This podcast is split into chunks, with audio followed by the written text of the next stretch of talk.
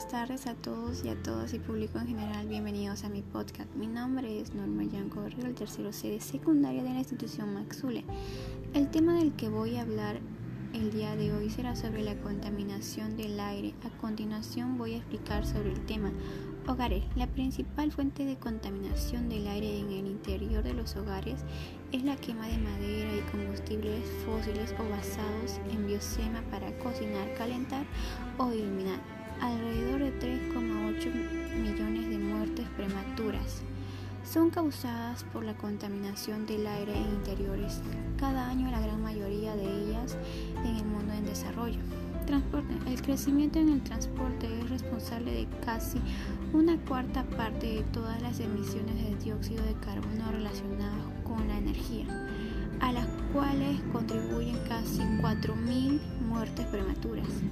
Alrededor de la mitad de todas las muertes por, por contaminación del aire causadas por, la, por el transporte se deben a la emisión dióxido.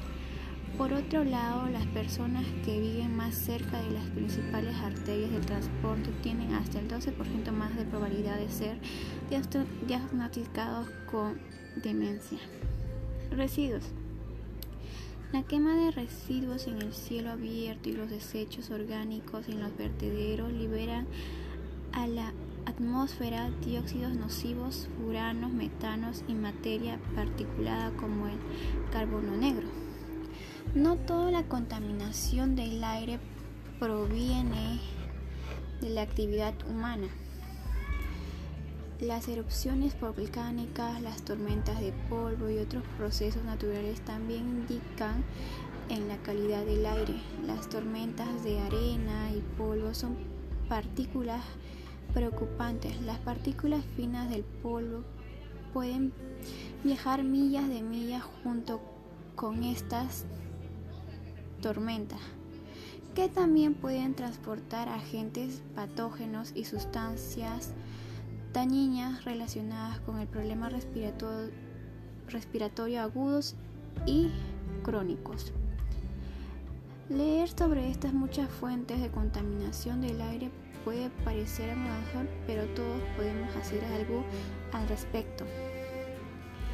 Bueno, quería bueno, queridos compañeros y compañeras del tercero C y público en general, les invito a seguirme en mis redes sociales como Yanco Guerrero Norma. Y muchas gracias por brindarme su atención y tiempo el día de hoy. Cuídense mucho y un fuerte abrazo para todos.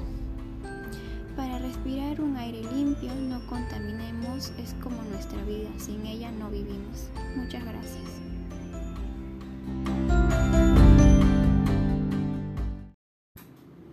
Hello friends, my name is Norma Yanko Guerrero.